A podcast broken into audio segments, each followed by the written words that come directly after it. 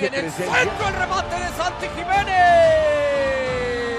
Y supera así Santi Jiménez lo hecho en su primera temporada en Europa por Luis García y por Javier el Chicharito Hernández. Ryder sigue. Ahí está. Canelo. No, no. Y a la lona se No, va. Decisión unánime entonces para Canelo Álvarez con fuegos artificiales incluida la celebración en Guadalajara. Pintamos la bandera verde, blanco y rojo. Mañana Checo Pérez se presenta también y esperemos que gane. Sin duda que quería la victoria hoy, ¿no? Pero creo que hoy, hoy Max fue el más rápido y merecía la victoria. Fue más fuerte que nosotros y, y bueno, bien, bien por él. Ahí está Rodrigo.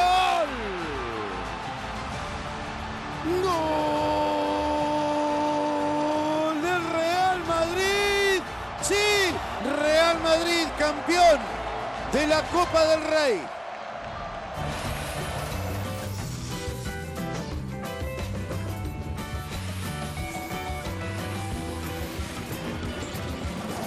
Hola, muy buenas tardes, bienvenidos a Cronómetro. Estamos a través de ESPN Deportes, estamos también en Star Plus y, por supuesto, en el podcast de Cronómetro. Saludo a David Faiteson. David, ¿cómo estás? Bien, José Ramón, ¿cómo estás? Buenas tardes, buen inicio de semana. Así es, Ganó Messi el, el premio... normal, él y la selección argentina. Sí, bueno, normal no, porque... eh, mira, Campeón del mundo. Solamente en dos ocasiones... Campeón del mundo. Sí, de acuerdo, pero solamente en dos ocasiones un futbolista ha ganado el premio al mejor deportista de acuerdo a la Academia Laureus. Y fue Messi y ahora otra vez Messi. Solamente cuatro, mira, solamente, no solamente eso, José Ramón, solamente Cristiano, Lewandowski y Mbappé, además de Messi, han sido nominados. Bueno, ¿Quién es el hombre con más títulos de Laureus? Roger Federer, cinco. Bueno, merecido. Lori. Djokovic, Todo cuatro. lo que hagan. Y Usain, y Usain Bolt también Perfecto. cuatro. Me extraña que no esté Nadal ahí, pero bueno. Nadal está con dos, José Ramón. Bueno, en fin. Bueno, vamos eh, con titulares. Eh, hay cuatro titulares, tres. Uno del Madrid, otro de Santiago Jiménez y otro más de Chico Pérez.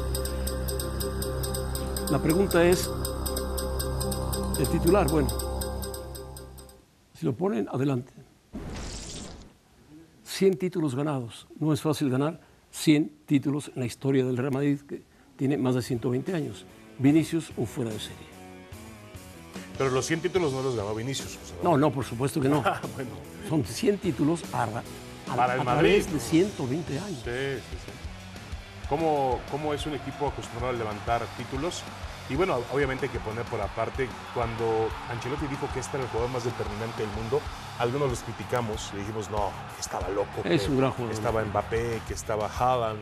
Es un gran jugador de es un fútbol. buen. Lo provocan, lo, lo lastiman, pero es un muy buen jugador de fútbol que si no pierde el equilibrio, si sus compañeros lo auxilian, Vinicius tiende a ser un futbolista Ahora, ¿tú desequilibrante crees, y determinante. Que llegue a los niveles, bueno, ya Pelé no, el Pelé lo dejamos por acá. No, Pérez aparte. Pero a ver, te pongo otra lista. Ronaldinho, Romario, Sí, está en esa lista. Está en esa lista. Por ahora. Neymar. Es muy joven, tiene 22, 21 años. cumplir Bueno, y el 22. mundial, el mundial le tocó muy joven el pasado mundial. El mundial Le tocó joven 2026. y no era la selección brasileña. No tenía un buen director técnico, no estaba bien. Neymar atravesaba un gran momento y algunos jugadores como Richarlison se cayeron y bueno, Sí. perdieron. Ahora, este otro brasileño, Rodrigo, otro chico joven, también Otro chico los joven. goles. Con características diferentes a Vinicius. Ahora, realmente el Madrid sufrió un poco contra el Osasuna. El Osasuna compitió a base de músculo, Bueno. de entrega, con lo que tenía, pero el Madrid pues hace la costumbre muy importante, José Ramón, de que ninguna temporada se le va sin levantar un trofeo. Y eso es, es, es así fundamental en un equipo grande, ¿no? Aunque sea el Sí, trofeo de la sí, Copa sí. del Rey, No importa, es un que es trofeo. el de menor envergadura que enfrenta. ¿no? Posiblemente sí, para decir que el Madrid ganó el de menor envergadura, el Madrid lo ganó, y punto, que era lo importante, ganarlo a un equipo como los Asuna, que había eliminado equipos muy importantes, entre ellos el Atlético de Madrid, en la Copa del Rey. Y en la Copa del Rey participan más de 300 equipos de fútbol español, tercera, segunda, primera división, No, está y así van llegando hasta la final. Pero la- aquí no se trata de cantidad, se trata de calidad. Hay calidad, son unos Bueno, equipos que hay juegan más la liga. en la Champions y en la Liga. ¿eh? Ah, bueno, la Champions es un torneo aparte. Sí, bueno. que no solamente juega España, lo juega Yo por eso pregunto, muchos países. ¿alcanza con eso? El Madrid levanta la copa pensando en el City, porque mañana va a jugar en el Bernabéu un partido de altísimo nivel.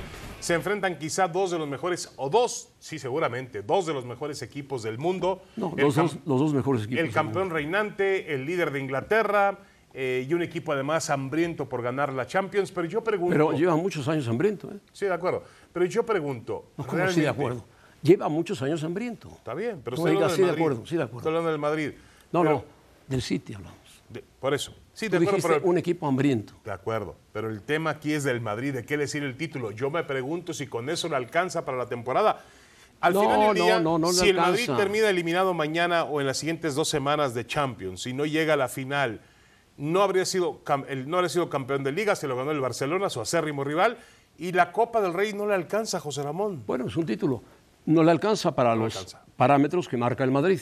Pero ya no hay equipos que ganen tres títulos por temporada. No hay. Pero Difícilmente ganó- pero los tienes ganan. que aceptar que ganó el de menor, hasta ahora ganó el de menor rango. Bueno, el de menor rango es la Copa del Rey. Vamos a decirle que es el de menor rango. El no, no, sí rango lo es, es sí lo es. Y además la Liga. El año pasado ganó la Liga Tu y la Champions. rival te ganó la Liga. Bueno, bien, bien jugado por el Barcelona. Está bien. Y reconocido por el Barcelona. Bueno, vamos a hablar de Santi Jiménez. José Ramón llegó a 22 goles. Santi Jiménez, 22 goles, no hay que compararlo con nadie. Que haga su propia carrera, que luche por quedarse en el Feyenoord, que trate de quedarse un tiempo más aprendiendo en el fútbol neerlandés. Es un muy buen jugador, buen rematador, está en un buen cuadro, que lo apoye mucho su padre, el promotor, y que no trate de llevarlo de inmediato a una liga superior donde Santi baje de nivel. Ojalá es un chico con un prometedor inicio de carrera, un futuro goleador del fútbol europeo, porque está en Europa, y del fútbol mexicano. Sí, sin duda alguna. Y él no tiene prisa. Yo creo que algo que marca diferencia en este jugador de fútbol es la cabeza, la mentalidad, José Ramón, que muchas veces ha terminado por traicionar al futbolista mexicano. Cuando el futbolista mexicano parece tener los argumentos para competir en Europa, de pronto la mentalidad, que también hay que admitir una cosa, eh, la culpa no es del futbolista mexicano, la culpa es del desarrollo del futbolista, la formación del jugador mexicano. No los mandamos suficientemente preparados para competir en ese nivel, José Bueno, Ramón. el Los clubes no el trabajan Chucky bien. se fue muy joven. El fútbol mexicano no trabaja bien en formadores, a, base, a entrenadores. base de lucha, de esfuerzo, Ahora te voy a de decir una cosa, golpes, no te enojes, pero te voy a ha ido una cosa. caminando bien. Este chico es más argentino que mexicano. correcto, nació en Argentina, pero vino a los cuatro Sí, años a pero México. la mentalidad. Puede ser, puede ser que la mentalidad le ayude muchísimo, y el padre, que fue un muy buen futbolista, el Chaco, le ayuda también muchísimo. Bueno, un Santi insaciable, impresionante la cantidad de goles, pero yo me pregunto, ¿será el delantero de clase A que tanto espera el fútbol mexicano? Después de Hugo Sánchez, Rafa Márquez Chicharito Hernández, nadie ha jugado, bueno, Pero Márquez no era delantero. Estoy de acuerdo, pero hablo de jugadores mexicanos. Jugadores mexicanos, por ejemplo, Raúl Jiménez amenazó o insinuó con jugar en clase A, en un equipo de clase A, porque tenía una liga de clase A, y no llegó a ella. Héctor Herreras tuvo algún paraje interesante en el Atlético de Madrid, un, un equipo que está ahí entre Pero la muy clase flojo, A y la clase muy B, flojo, ¿no? muy flojo. Ahí tambaleándose el Atlético. No, el Atlético de Madrid es clase A, por Dios. No, a ver, José Es clase A. No, no, no, no, el con segundo lugar de la Liga De Española. acuerdo, pero a ver, clase A, José, no entra más. Manchester City. No, que ha ganado el City, la Liga Liverpool, Premier. Que ha ganado el City, la Liga Premier. Ha ganado la Champions el City. Liverpool. Ha ganado la Liverpool. Champions. Ha ganado la Champions. Bayern Múnich.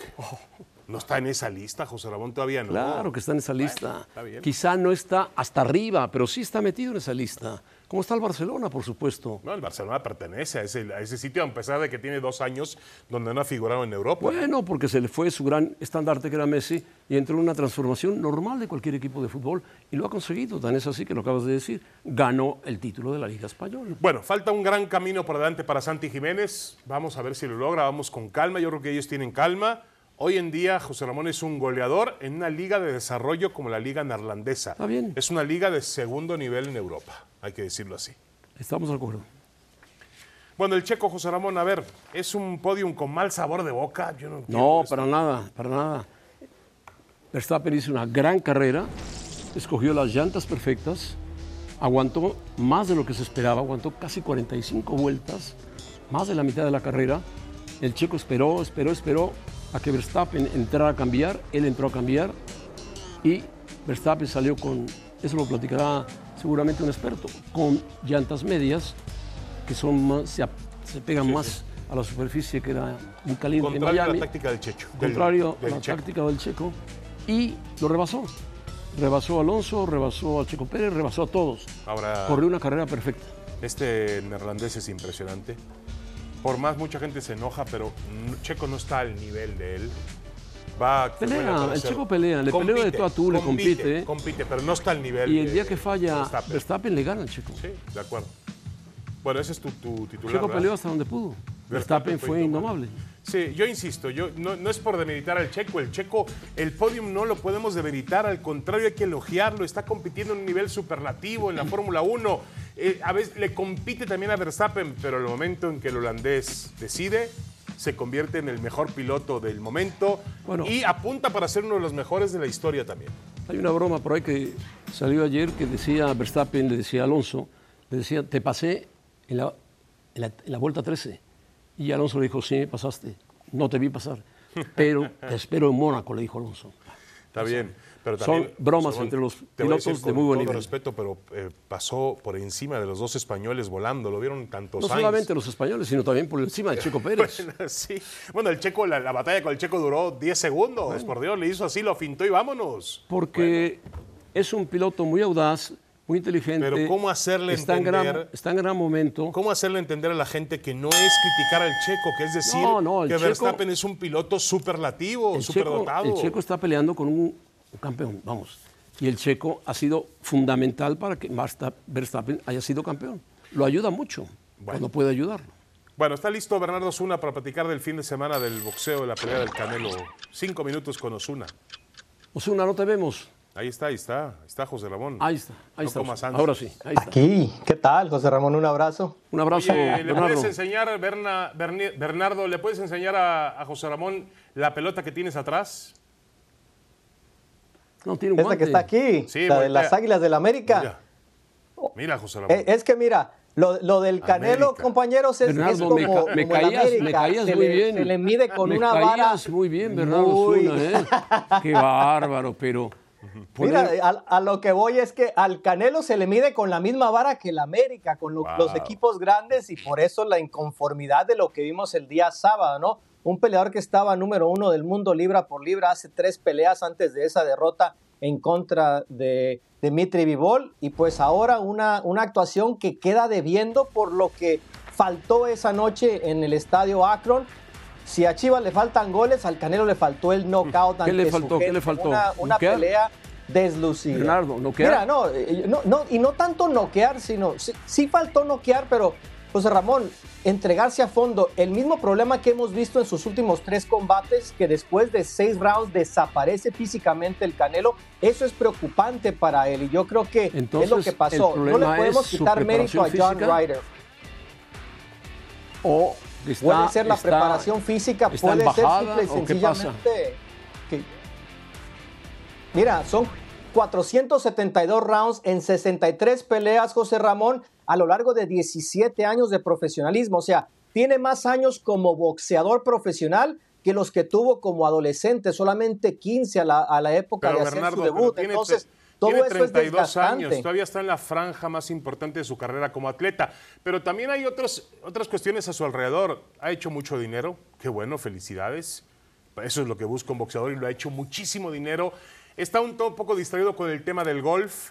Y la verdad es que a mí no me gustaría decir que el Canelo no tiene disciplina, porque lo mejor de su carrera ha sido, ha, sido tener disciplina. Y además coincidíamos el sábado después de la pelea, Bernardo, que es un boxeador al que no se le dan las cosas de forma natural.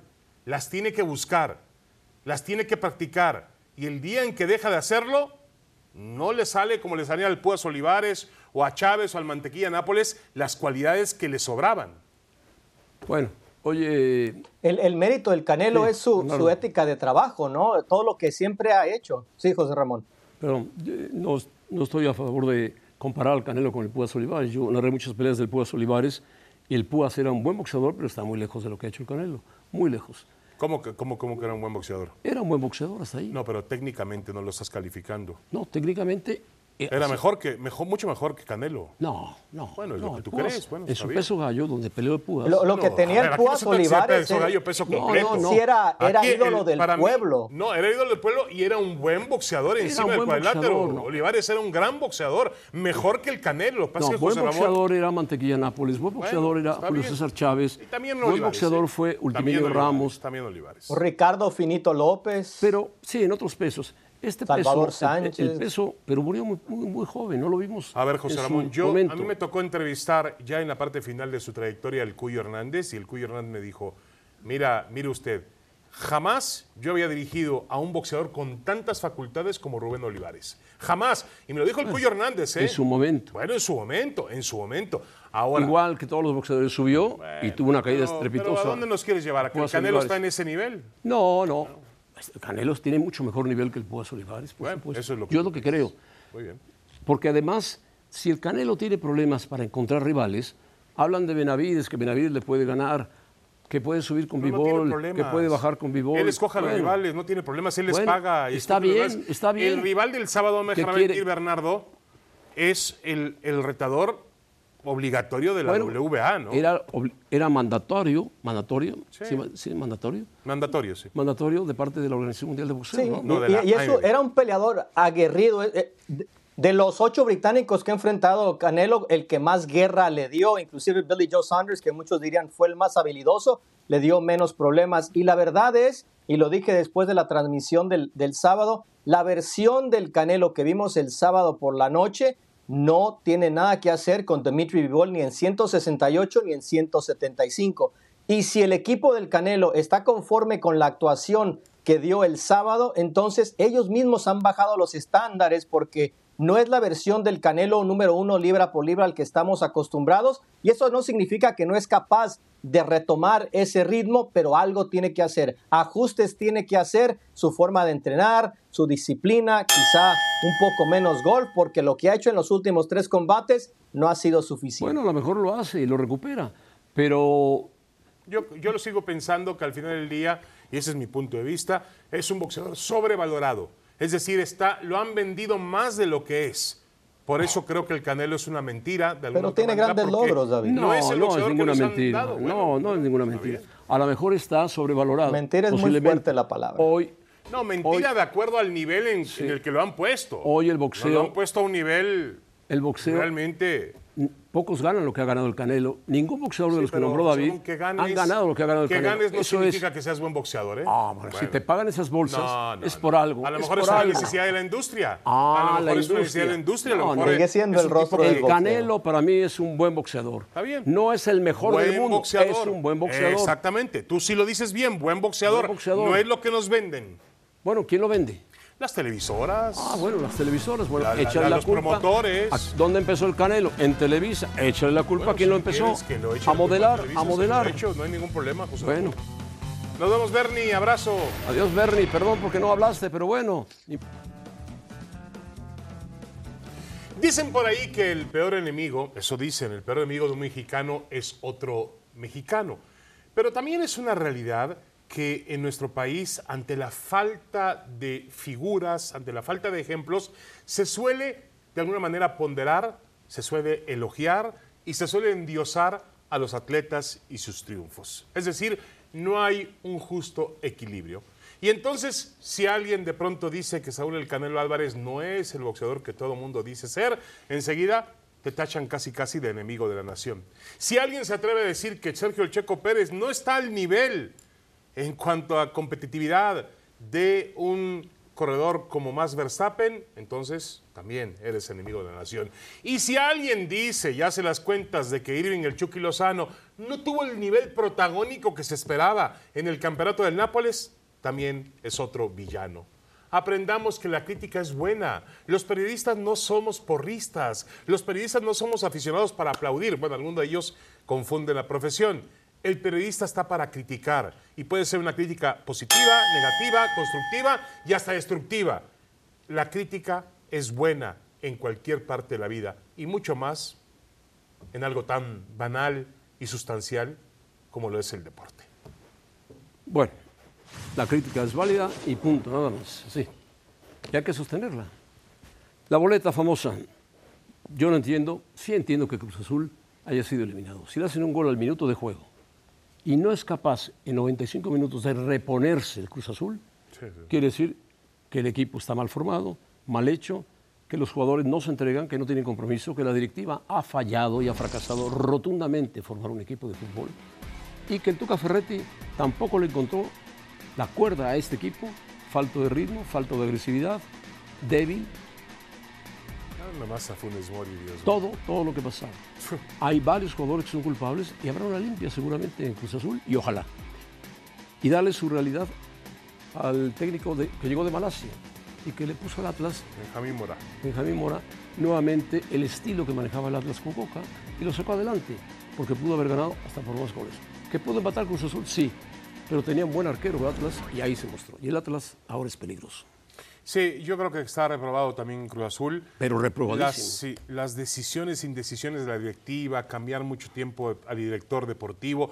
Yo soy muy amigo de Jaime Ordiales, pero Jaime, por Dios, hay jugadores ahí que, que llegaron para Cruz Azul. Sus que no cuatro tienen- delanteros. Que no tienen la capacidad para ser jugadores de Cruz Azul. Había que retirar ya a Corona. Corona hay que hacerle un homenaje. Cumplió 500 partidos con Cruz Azul el sábado. Muchas gracias. Adiós al Cata Domínguez. Funes Mori. Funes Mori, ¿te parece un defensa que jugó en Europa? Pues jugó en la Liga Premier Bueno, y jugó, en River. Más lento River, que sí, creo que más- sí, River. jugó se ve lento, se ve impreciso técnicamente. Se ve lento, está pasado de peso. Todos los Es delanteros que mucho vinieron, mejor su, salvo su Rotondi. mellizo es mucho mejor. Salvo Rotondi, los demás, José Ramón Morales, Carneiro, Bueno, el mismo, Estrada. el mismo Antuna también ha bajado No, no, no, juego. pero Antuna- sube y baja, Antuna sube y es un jugador que te produce, El mejor de todo el Carlos Cruz Azul Rodríguez es también. Rivero.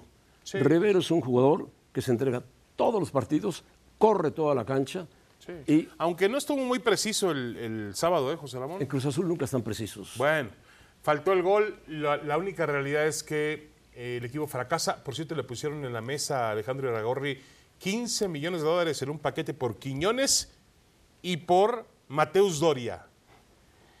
Quiñones el del Atlas, Doria el del Lo Santos. rechazó. Dijo que dijeron que sí, al día siguiente querían más. Oh, Y entonces Cruz Azul les dijo, o sea, Iraragorri debe estar feliz y debe estar mandando callar con un diamante a todos los críticos de su equipo Santos que calificó de milagro, de milagro calificó el Santos y eliminó no, de, calificó de vergüenza, José de Ramón. vergüenza y A eliminó 21 puntos al campeón Pachuca. Lo alcanzó, lo alcanzó, lo alcanzó cuatro veces. No, en un partido plagado de errores. Plagado de errores donde falló mucho Y en un de partido, a ver si, Pachuca. a ver si Pero José Ramón la noche podemos ver, por ahí alguien me dijo, que si podemos ver otra vez el video del portero del Muy mal, muy mal. Cometió errores gravísimos. ¿Está bien? Yo no sé si no quiero hablarme de un jugador. Y León también reprobó y Puebla se quedó ahí, a mitad de camino. Bueno, ya nos vamos. Hasta luego, Faitelson. Hasta luego, José Ramón. Lo invitamos a ser parte de nuestro podcast. Nuevos episodios de lunes a viernes en cronómetro. Y ahora viene Ahora o Nunca. ¿No te quieres quedar, José Ramón, con Mauricio y con Hércules? No, no, no. Gracias.